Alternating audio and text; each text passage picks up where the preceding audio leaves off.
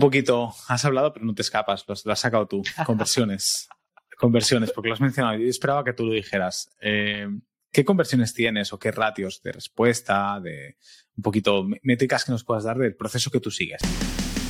Bienvenido a Métricas al Desnudo, un podcast creado por y para emprendedores donde nuestros invitados compartirán sus historias personales, aprendizajes, estrategias y sobre todo las métricas y números de sus negocios Dicho de otra forma, los dejaremos al desnudo para que tú puedas aprender de sus éxitos y fracasos.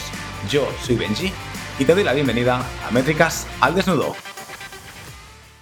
Bienvenidos a otro episodio de Métricas al Desnudo, otra charla. Y hoy, bueno, tenemos a alguien súper especial en el podcast. Tenemos a alguien con el que empezó todo, ¿vale? Básicamente, y es que Hoy me acompaña un gran amigo, un crack del mundo del marketing, Víctor Alcázar de Digital Riders. ¿Cómo estás, tío? Y ahora que te pasas por aquí otra vez. Qué grande, Benji. Mil gracias por invitarme, tío. Sí, es verdad que hace tiempo que empezó todo esto con nosotros y la verdad que es un placer formar parte de todo esto. Es una pasada. Gracias por todo lo que aportas porque es una brutalidad. Y de nuevo, un placer volver a estar aquí. Ah, esta es tu casa, Víctor. Cuando quieras puedes venir. Eh, pues eso, simplemente te pegas un toque y te pasas por aquí. La audiencia estará encantada porque los los vídeos de cómo, cómo escalaste la agencia Digital Riders, la verdad que, que funcionan muy bien, me llega mucho feedback, o sea que gracias a ti por también aportar muchísimo valor. Yo simplemente hago de, de guía, ¿sabes? Y, y, poco más. Hoy no vamos a hablar, bueno, vamos a hablar de agencias, pero no vamos a hablar de cómo escalaste la agencia ni tal. Vamos a hablar de un concepto que, que mucha gente utiliza, ¿no? Por ejemplo, en, en la charla anterior, eh, si no recuerdo mal, hablamos de SEO con Cristian Aguado. Hemos estado hablando en el canal, pues, con muchos eh, emprendedores, infoproductores, diferentes canales que han utilizado, tráfico pagado, Facebook Ads. Y hay uno de los canales que funciona especialmente bien cuando hablamos del B2B, ¿vale? De, negocios a negocios, ¿vale? Para el que nos escuche y no sepa esto que es el B2B, B2C, tenemos un problema, ¿vale? O sea, que parar, el vídeo, parar la entrevista, buscar qué es B2B, B2C y volvéis pero bueno, básicamente funciona muy bien, especialmente agencias. Es algo que yo también, por ejemplo, hemos, eh, he utilizado mucho en Wildmail. Entonces vamos a hablar de, cómo se prospecta, cómo hacemos este prospecting, cómo buscamos el, típico puerta a puerta eh, en Internet para encontrar negocios, especialmente B2B. Yo sé que de esto sabes un rato largo, Víctor. También lo tenéis implementado en, en la agencia. Cuéntame un poquitín más, tío, sobre este tema. Buenísimo. Yo la verdad que no me dedico exclusivamente a eso, no es que lleve toda mi carrera profesional enfocada a eso, sino que llevo los últimos seis meses enfocado en esta área concreta, en la parte comercial y prospección.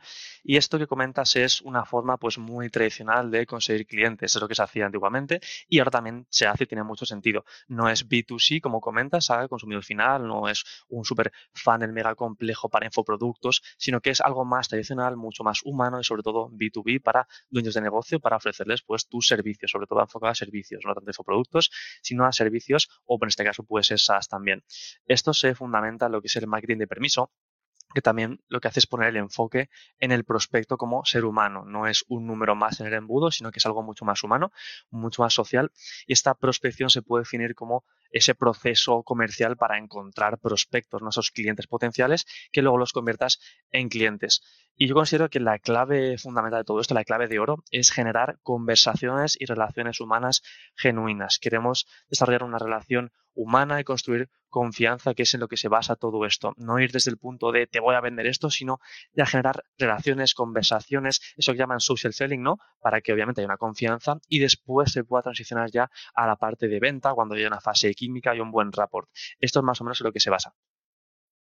Es es curioso lo que comentas, porque justo esta mañana estaba leyendo un artículo en LinkedIn, ¿vale? No recuerdo quién lo había compartido, pero hablaba de que, bueno, un poquito también polarizada, ¿eh? La, la, publicación, porque decía, no, los embudos ya no funcionan. Ojo, no es verdad, y si tenéis un embudo, con Wildmail, ¿vale? Los que nos están escuchando, que sabéis que es patrocinador del podcast, pero sí que es cierto que hay una tendencia a, especialmente en este sector, en el B2B, ¿vale? no tanto al, cliente final, sino cuando, cuando son otras empresas las que te van a comprar, la que es tu cliente o tu avatar, que no funciona tanto el embudo. O sea, las empresas ya, ya vemos de lejos por un, embudo. Lo vemos de lejos en tráfico pagado, lo vemos de lejos en Internet, el tema del ebook o el típico eh, no, tripwire, perdón, el lead magnet típico no está funcionando. Yo no digo que no funcione, pero sí que hay una tendencia a que la gente empieza a dejar de confiar tanto en esto, como todo es cíclico, luego habrá otra tendencia que lo petará, habrá otra, otra se renovará, lo que sea. Pero sí que hay más tendencia a, la venta, como tú dices, ¿no? Al prospectar, al tú a tú, a la recomendación, Eso a es. me veo contenido. Es un, es un tipo de canal mucho más difícil de, de traquear, de analizar, de rastrear para nosotros, para el, para el que el anunciante, ¿no? Porque luego te viene la venta, te viene directa, te viene como tráfico directo, como tráfico orgánico. Y no es verdad. La han recomendado. Entonces el prospecting un poquito se, se salta estas, estas, o sea, se salta las reglas. Hackea un poquito este sistema para ir a buscar al lead, como tú dices, uno a uno. Pero claro, yo tengo una pregunta. Esto es. Yo también lo he hecho, pero te tengo que preguntar a nivel de audiencia. Esto es un trabajo manual brutal, ¿no, Víctor? O sea, ¿qué, ¿qué haces? ¿Vas buscando uno a uno, cada uno de ellos? Efectivamente, es un trabajo manual, un trabajo humano y se puede llegar a automatizar o lo más importante, delegar. En este caso, automatizar ya quitas esa parte humana, pero efectivamente no funciona igual, no conectas igual. Y como comentaba, esto va de conversaciones y relaciones humanas genuinas que se basen en la confianza, pero si lo automatizas con un bot, no hay esa parte humana ni genuina ni de confianza. Entonces, lo que puedes hacer es delegarlo en esa figura del appointment setter, que te ayuda a generar esas conversaciones para luego llevar a llamadas de venta. Entonces, sí que se puede automatizar, no recomiendo, o quizá una parte parcial sí que puede tener sentido, la parte inicial en la que tú mandas comunicaciones o petición de amistad de LinkedIn o un comentario en Instagram, pero luego el resto de conversación sí que es importante que sea más humano. Puede tener estructuras, pero no lo automatizaría con un robot, sino que lo podrías llegar a delegar en una persona como esta figura que te digo de el setter, que cada vez tiene más importancia y se escucha más por ahí. Sí, de hecho, es un, yo creo que hace que yo ahora he escuchado el, el, appointment setter, que es como esta nueva profesión ¿no? que, que, que, ha nacido, a lo mejor lleva tiempo, pero yo la escuché ahora menos de un añito, ¿eh? eh sí. medio año. Ahora Sobre todo en habla inglesa de... en Estados Unidos cada vez se escucha más y que al final no es más lejos que el comercial de toda la vida, el comercial que va buscando a puerta fría a gente y que al final cierra la venta. Es una persona que efectivamente, de hecho a mí me lo presentaron como en el tema del prospecting para que nos escuche y yo sí que lo que, lo que escucho es que sí que se, se automatiza de una manera u otra la búsqueda de esos leads, ¿vale? La Ajá. búsqueda de esos prospectos eh, y se automatiza lo que tú has dicho, el primer pasito, que es enviar, invitar, enviar una invitación de LinkedIn, eh, un mensaje muy normalito en Instagram, eh, cositas así. En el tema de Instagram, por ejemplo, si el primer mensaje ya huele a, a bot, yo claro. creo que va, va, va, a bajar ¿no? las conversiones. En el tema de LinkedIn es, es, diferente, porque en LinkedIn tú no puedes iniciar una conversación si no te aceptan la amistad. Entonces ahí sí que puede ser eh, más fácil automatizarlo. Y al final el appointment setter lo único que hace es que en cuanto esa persona te acepta la invitación o te responde, su único objetivo no es vender, no es tampoco vender, es simplemente conseguirte una llamada. Claro, no te vende entonces, el servicio, sino que te vende la llamada. Para te vende la llamada, exacto, pero, pero, no te hace la venta del producto y demás. No, no simplemente te consigue no una llamada y luego ya es tú o tu equipo de comerciales quien entonces salta a la, a la venta. Eso es. Es como el, como el, traumatólogo que te diagnostica, ¿te duele la muñeca? Ah, vale, pues entonces tienes esto, esto, esto. Te mando al cirujano para que te opere, o, ¿sabes? Por ejemplo. Claro. Entonces sí. es como es ese papel. Y se puede hacer de dos formas. Puede estar una prospección a frío, en el que vas a gente que no te conoce de nada, que vas a llamar a puerta fría, o puede ser a templado, audiencias ya que sí que más o menos te conocen, que eres compañero de sector, que por lo que sea, pues os seguís en redes, o intercambia algún like, y cambia mucho el tema. A frío es bastante complicado según qué sector, por ejemplo, en el marketing o en Instagram es más complicado que en LinkedIn, que sí que están ya más receptivos a nivel de negocio. Y luego en templado, pues hay formas diferentes de hacerlo, pero suelen estar más receptivos. Y como comentaba, se puede automatizar alguna parte. Por ejemplo, en LinkedIn puedes automatizar la petición de amistad, que luego cuando te aceptan ya puedes comunicarte.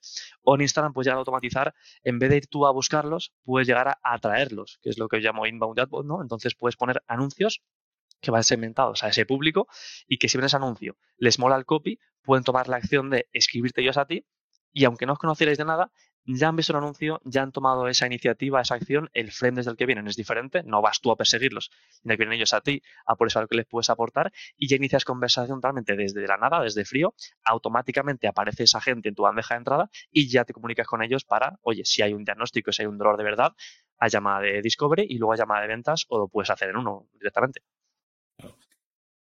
¿Cómo lo haces tú? En la agencia? Porque sé que tú utilizas para prospectar, para conseguir clientes de agencia. Antes de preguntarte números, conversiones, para que la gente se haga una idea, cuántos prospectas al día, ¿vale? Esto que nos gusta mucho a nosotros en el podcast. Eh, preguntarte cómo lo haces, un poquito paso a paso. ¿Qué automatizas? ¿Qué no automatizas? ¿Con qué lo automatizas? ¿Vale? ¿Qué vale, programas vale, o qué alternativas hay? Todas las chichas. Es que aquí, esto es una charla. Tenemos 20, 30 minutos para ir a, al grano. Claro que sí, a machete. Pues mira, empezamos hace unos cuantos meses ya y empezamos sobre todo a frío, tío, de buscar al avatar ideal en Instagram, por ejemplo, y uno a uno ir escribiéndoles un mensaje personalizado. Oye, Pablo, he visto esa foto del coche que tienes, tengo uno parecido, pues qué guay y tal. O sea, cosas más humanas, no directamente a la venta, de oye, ¿cómo te va el negocio? ¿Quieres vender más? No, ese no es el enfoque, sino algo mucho más humano.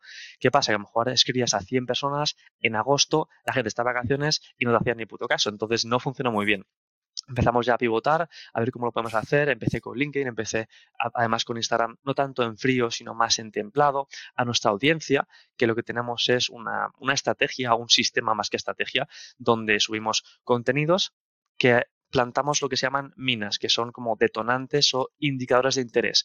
Entonces yo por stories comento un caso de un cliente potencial, oye, se encontraba esta situación, tiene este problema, si es tu caso, indícamelo aquí y puede ser con un widget de una encuesta, puede ser un widget de estos de una bomba que pulsan, puede ser que te escriban la palabra problema, puede ser de muchas formas, pero yo hablo de esos dolores y esa gente que lo tiene me demuestra su interés interactuando con ello, ya sea escribiendo, ya sea pulsando. Y eso ya da pie a una conversación. Oye, me has comentado que tienes este problema.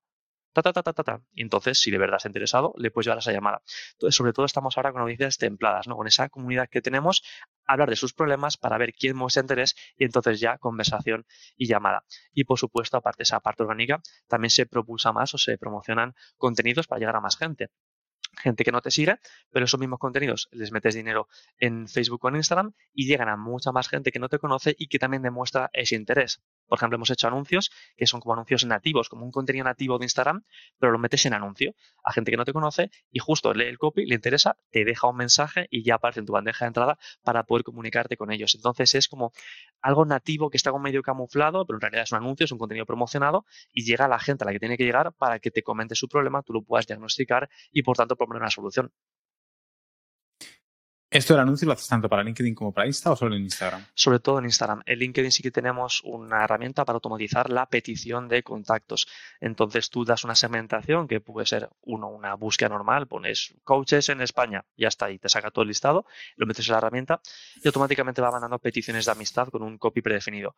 Puede ser que gente que la compartas un grupo, por ejemplo, grupo de emprendedores grupo de coaches, y con ese grupo exporta toda esa base de datos, la mete en la herramienta y les manda petición de amistad o gente con la que has compartido un evento en LinkedIn. hay como varios tipos. Puedes meter la segmentación y la herramienta va ganando peticiones de amistad constantemente. O sea, claro, entiendo LinkedIn, que es la, plataforma. Porque hablo de LinkedIn y, no le hago tanto énfasis a, Instagram, que también con los mensajes directos puedes utilizar también Twitter, ¿vale? Lo que hablamos de Instagram. también yo sé, por ejemplo, que Luis, eh, que también trabaja con nosotros dentro de Wildmail, ha utilizado Twitter y le ha funcionado muy bien también. pero LinkedIn es como incluso TikTok, ¿no? Pero, pero sé que LinkedIn tiene como, es, es la, la, red social por, por, excelencia para hacer prospecting B2B, porque tiene sentido. Las empresas que hay ahí son empresas, o sea, es, es, tu, es tu avatar, ¿no? Es tu canal, eh, muy seguramente. LinkedIn es la plataforma, la red social. ¿Qué, ¿Qué, herramienta? O sea, ¿es el mismo LinkedIn el que te permite hacer esa, esa segmentación o es el Sales Navigator? Claro, hay diferentes formas. Puedes hacerlo de forma gratuita, que esa barra de búsqueda es mucho más limitada. Tú le puedes dar un par de parámetros o tres máximo. Y luego está el Sales Navigator, que te da mucha más capacidad para segmentar y por tanto irías con un tiro mucho más fino ¿no? a la gente que quieres exportar esa base de datos y luego meter en la herramienta para que contacte. Yo, de hecho, lo que está funcionando mejor es con grupos. Tío, perteneces a un grupo de emprendedores, metes el listado en la herramienta y vas conectando con ellos. Entonces, para mí, grupos es lo que mejor ha funcionado. Probaré con búsquedas normales, búsquedas avanzadas para ir viendo qué funciona mejor.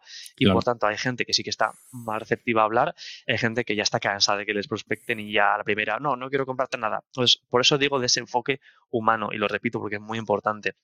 No es de primeras a la venta, porque la venta a puerta fría ya no funciona. La gente tiene miles de estímulos diarios de cómprame, cómprame, cómprame. Por eso el enfoque de humano, de relaciones, de marketing de permiso, de social selling, todo este área. Claro. Eh, tiene todo el sentido del mundo. De hecho, yo LinkedIn, por ejemplo, empieza a estar ya bombardeado. A mí cuando alguien que no conozco me envía una invitación, ya está lo rechazo. Porque ya me huelo por donde los tiros, ¿no? O sea, si no es del sector growth y demás, eh, ya se ve muy claro. O si veo que trabaja para comercial, tengo clarísimo, ¿no? Pero yendo un poquito para que nos escuchen, porque luego haremos como ahí como un, en un minutito un resumen, ¿no? De las herramientas que utilizamos y el proceso que seguimos para prospectar muy rápido, ¿vale? Cuando tú te has listado, ¿tú qué haces? Exportas en un, CSV todos los correos, los nombres de esta gente y lo metes en otra herramienta para hacer, para enviar emails o para, o para, mentira, para enviar emails, no, para automatizar la pedida de invitación de, de contacto Hay muchas formas de hacerlo. En mi caso, yo solo mando peticiones automáticamente. Cuando ya me aceptan, inicio la conversación.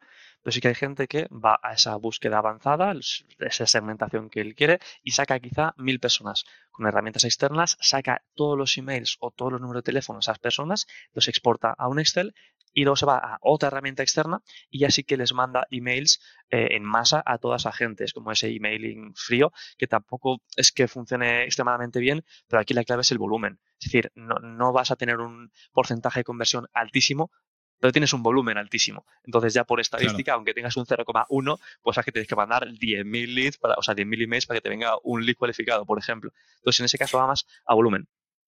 Entiendo que en tu caso haces un prospecting no tanto a volumen, sino más por calidad, quizá no tan automatizado, un poquito más manual, pero sí que más humano y donde esperas tener unos ratos de conversión un poquito más grandes, ¿sí? Claro, yo lo hago de esa forma. Hago ese contacto automático para luego llevar a conversación personal, para luego llamar a descubrimiento si, si cualifica. A mí la parte de exportar esos emails para mandarlo a otra herramienta externa y un montón de emails a frío y luego que un porcentaje pequeño me escriba y luego yo de eso filtre y me quede solo uno.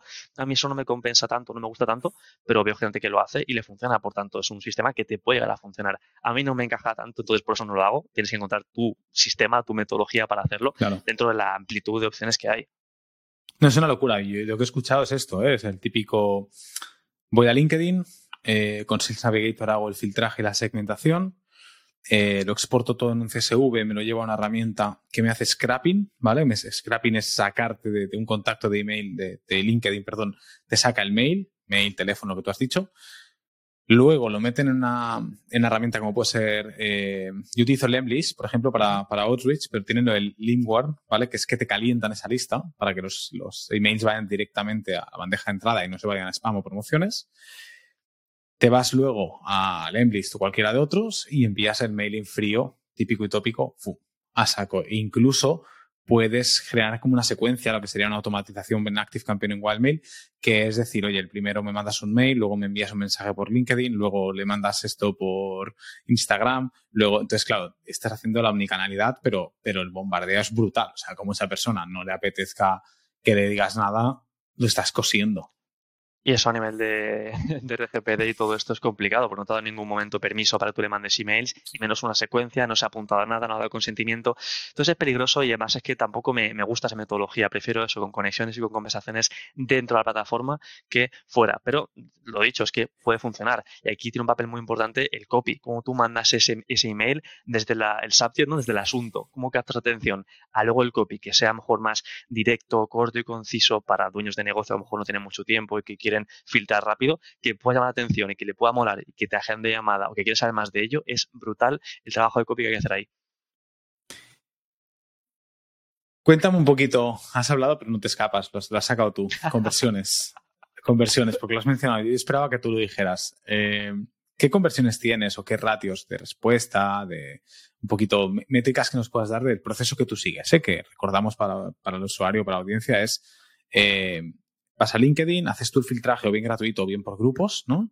Y luego ahí automatizas el envío de invitaciones, que no sé si lo haces con una herramienta en concreto o con el propio LinkedIn.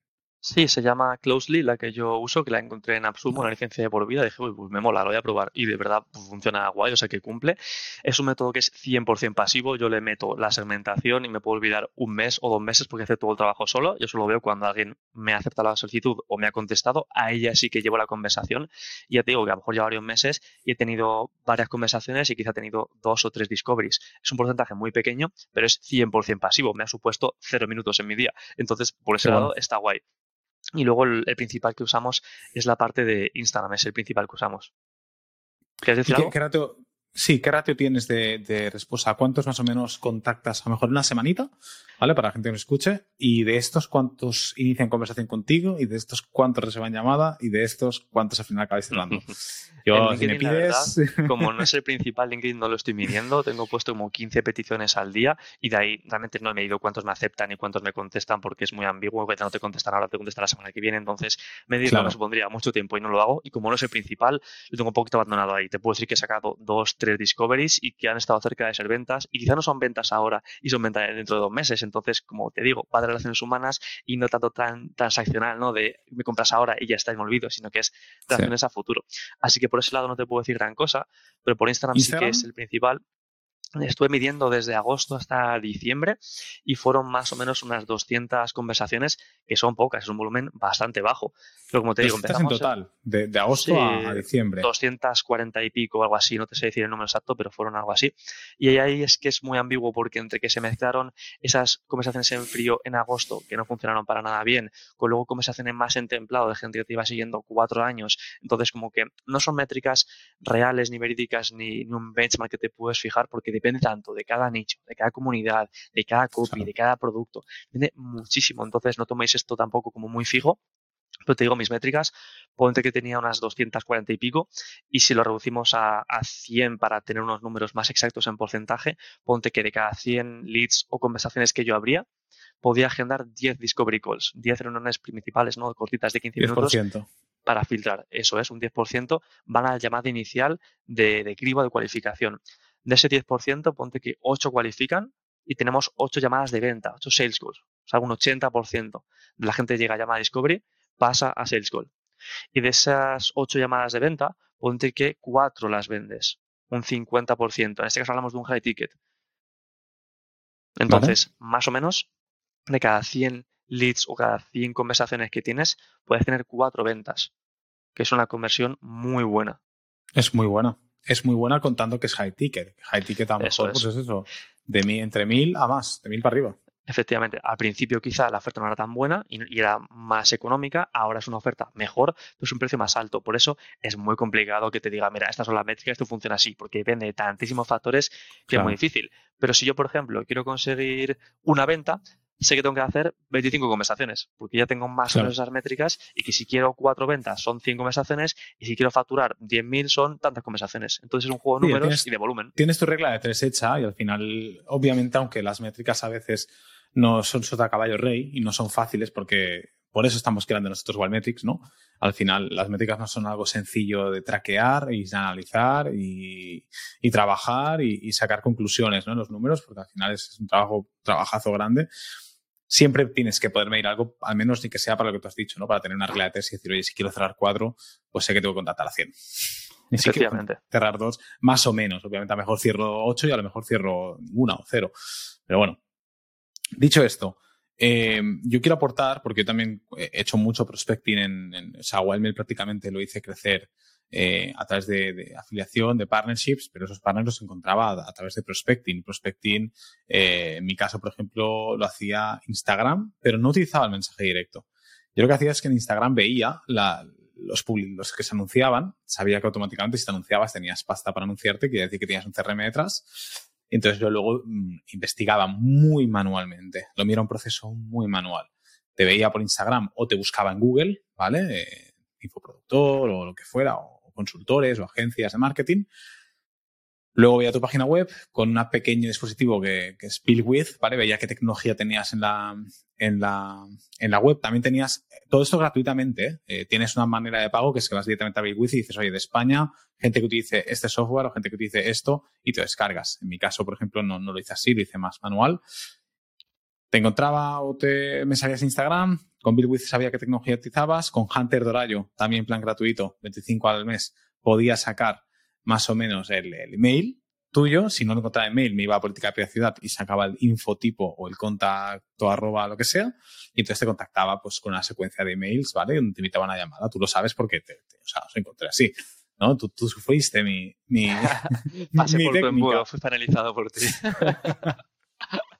tú lo sabes bien, luego derivar una amistad, ¿no? Pero, claro, todo esto, eh, no hay ningún truco.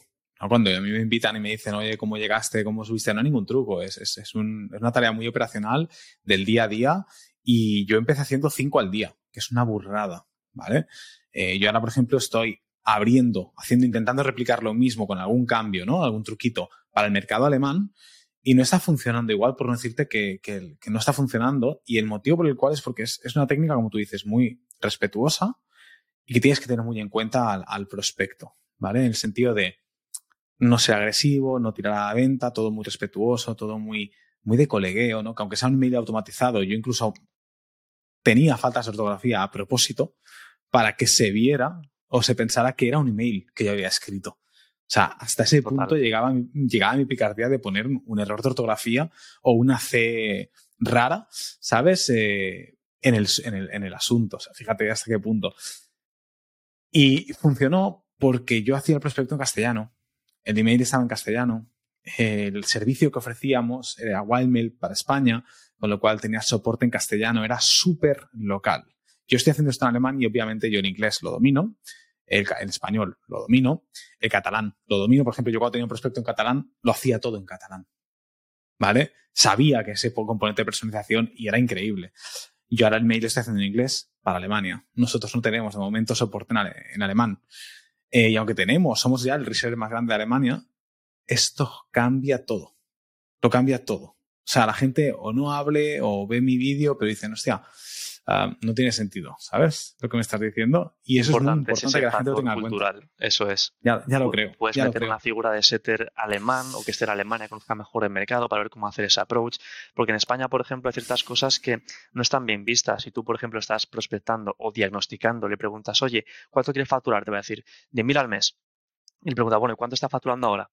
Ahí se quedan callados porque a lo mejor les da vergüenza lo de facturación. En América les encanta decir, he facturado 3 millones y no les da pudor, no les da miedo ni me van a juzgar. Cada mercado es muy diferente. Yo, por ejemplo, lo que tú me has dicho de, introducir un setter, tampoco me funcionaría. Porque los pocos que me han respondido en el mail me dicen si tengo soporte en alemán. Con lo cual no me basta con tener un setter en alemán. Tengo que tener alguien de soporte que sepa hablar alemán y alguien que a lo mejor salte una llamada de onboarding o de, o de demo en alemán. O sea, hay mercados, es como el francés, el francés o el italiano. Y, por eso eh, funcionan los resellers muy bien, ¿no? Porque tienen el componente local que no tienen las grandes marcas. Entonces, es muy importante tener en cuenta la de prospecting. Yo doy el punto, he, dado, el punto de vista del SaaS, ¿no? De, de Wildmail. Tú has dado el punto de vista más de, a nivel de agencia, pero creo que es algo que, llevado a tu terreno, debes tener en cuenta siempre, ¿no? A nivel de, de, hacer el prospecto. Así que nada, vamos a hacer a modo de resumen ya para cerrar. ¿Cuál es un poquito el, proceso? Así lo podemos hacer ahí en rápidamente, menos de un minutito para que nos escuche. Proceso típico tópico que tú sigues para hacer prospecting B2B, en concreto para una agencia de marketing. Vale, es verdad que el foco actualmente no está en la agencia de marketing, porque sí que para la agencia, sobre todo de lanzamientos y embudos, la agencia Riders, vamos a hacer Google Ads y sobre todo contactos y contenidos, va a ser algo un poco más pasivo, pero para la prospección que hacemos de forma proactiva, que es para la aceleradora, para la DRA, es lo que te comentaba de Instagram. Sí que tenemos algo de audiencias templadas y con contenidos vamos buscando que business as minas, ¿no? que detonen ese interés entonces, con contenidos vamos mostrando ese interés. Y también está la parte de anuncios, contenidos promocionados que llegan a gente nueva y que pues con el copy les, les seduces a que te escriban porque les interesa aquello que tienes para ellos. Te escriben la palabra, en este caso puede ser vender. Y entonces dices la conversación y le preguntas, oye, ¿tienes un negocio? Y te va a decir, sí. O te va a decir, sí, tengo un negocio de peluquería. Entonces, si te dice, sí, le dices, oye, ¿y qué tipo de negocio tienes? Te dice, pues tengo una peluquería. Y le dices, bueno, ¿y qué objetivo tienes con la peluquería en facturación? Por ejemplo, te va a decir, pues quiero 10.000 al mes y luego le preguntas, oye, ¿y qué obstáculo hace que no estés en ese punto todavía? ¿O qué desafío te encuentras para llegar a ese punto? Es decir, pues es, yo qué sé, que no tengo un sistema de captación de clientes. Entonces ya sabes en qué punto está más o menos, o qué negocio tiene, qué objetivo tiene y qué obstáculo tiene. Y ahora esa información le puedes decir, mira, puedes ir a verte esta VSL, esta clase que tengo para ti, este entrenamiento, donde toco justo ese punto cuando la acabes de ver, me avisas, eso es. Puedes decirle o la VSL donde ya siembras mucho, eh, autoridad, objeciones y le introduces al producto y te agenda desde allí. O si le ves cualificado, oye, agéndame directamente porque te puedo ayudar con todo esto del sistema de captación de clientes. Qué bueno. O sea, ese es como el método rápido. Es el método más rápido que hay. Luego puedes hacer uno mucho más largo, que es el que yo hacía hasta ahora, en el que te involucras mucho más, le preguntas mucho más por el proyecto, mucho más por situación, le puedes dar incluso contenido gratuito por el camino de, mira esta entrevista que tengo con Benji que te va a molar para esa área concreta que tú tienes problemas. Haces un rapport durante varias semanas, le aportas valor y luego ya la semana dos o tres le dices, oye, eh, hacemos una llamada para comentar todo esto, te aporto un valor o vemos cómo se puede enfocar de la mejor forma. Y entonces ya estamos más receptivos.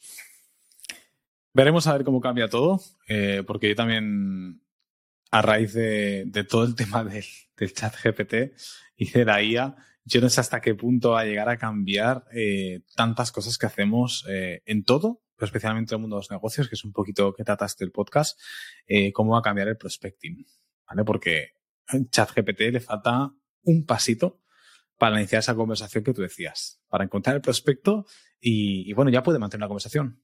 Para iniciar ya se podría. Es decir, oye, ChatGPT, hazme una estructura en la que pongas un saludo de hola con su nombre. Además, el nombre modifícalo un poquito, que no sea Benji, sino Sí, pero que sea que Benji. se busque. Que busque. Bueno, sí. La búsqueda podría llegar a programarse para que lo haga también. O sea, yo creo que ya la herramienta actual se podría hacer. Quizá tienes que tener conocimiento de programación y de toda esta movida, pero creo que se podría llegar a hacer ya. Además, Bueno. su biografía y haz un guiño respecto a un punto concreto para que. Y ahí ya tienes todo. Es una locura porque en cada charla que hago, creo que excepto la primera, en cada charla que grabo es muy difícil, pero siempre sale el tema de la IA. O lo saco yo o lo saca el invitado. Y es que, eh, hostia, sí que es una tendencia brutal, pero es que creo que, bueno, estaba viendo ahora mismo la entrevista ¿no? de, de- del podcast de Dixeo, eh, que me pasaste tú y, Muy bueno. y es que lo dice, lo dice Romuald. Eh, es que va a ser un cambio de paradigma. Estamos dando un cambio de paradigma brutal y, y- y muy heavy, ¿eh? que puede llegar hasta mover posiciones de quién es el buscador, eh, o, o es que Bing Google ya deje de ser Google, ya ha o Bing. eso antes que Google, y mucha A ver, gente que tiene bueno. un pánico al desempleo, a que la IA haga mejor mi trabajo que yo mismo.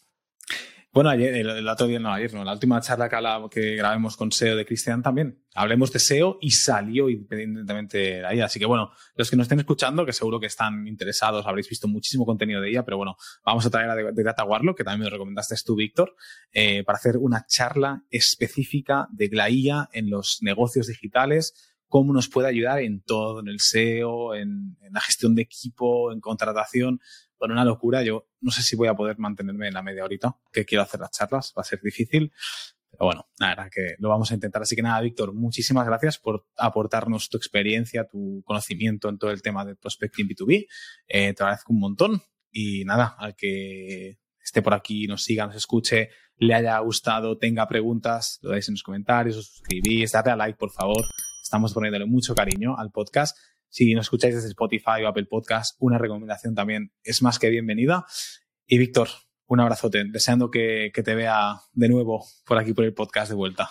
Pronto, ojalá que sí. Mil gracias, Benji. Un abrazote, cuídate, crack. Y así llegamos al final del episodio, pero espera, no te vayas todavía. Si quieres seguir aprendiendo con más emprendedores, conocer más métricas, aprender de otros negocios o simplemente inspirarte con nuevas historias, hay muchos más episodios esperándote en nuestro perfil. Además, puedes seguirnos en YouTube, Spotify y el resto de plataformas. Ahora sí, muchísimas gracias por acompañarme una semana más y nos vemos aquí viene con más.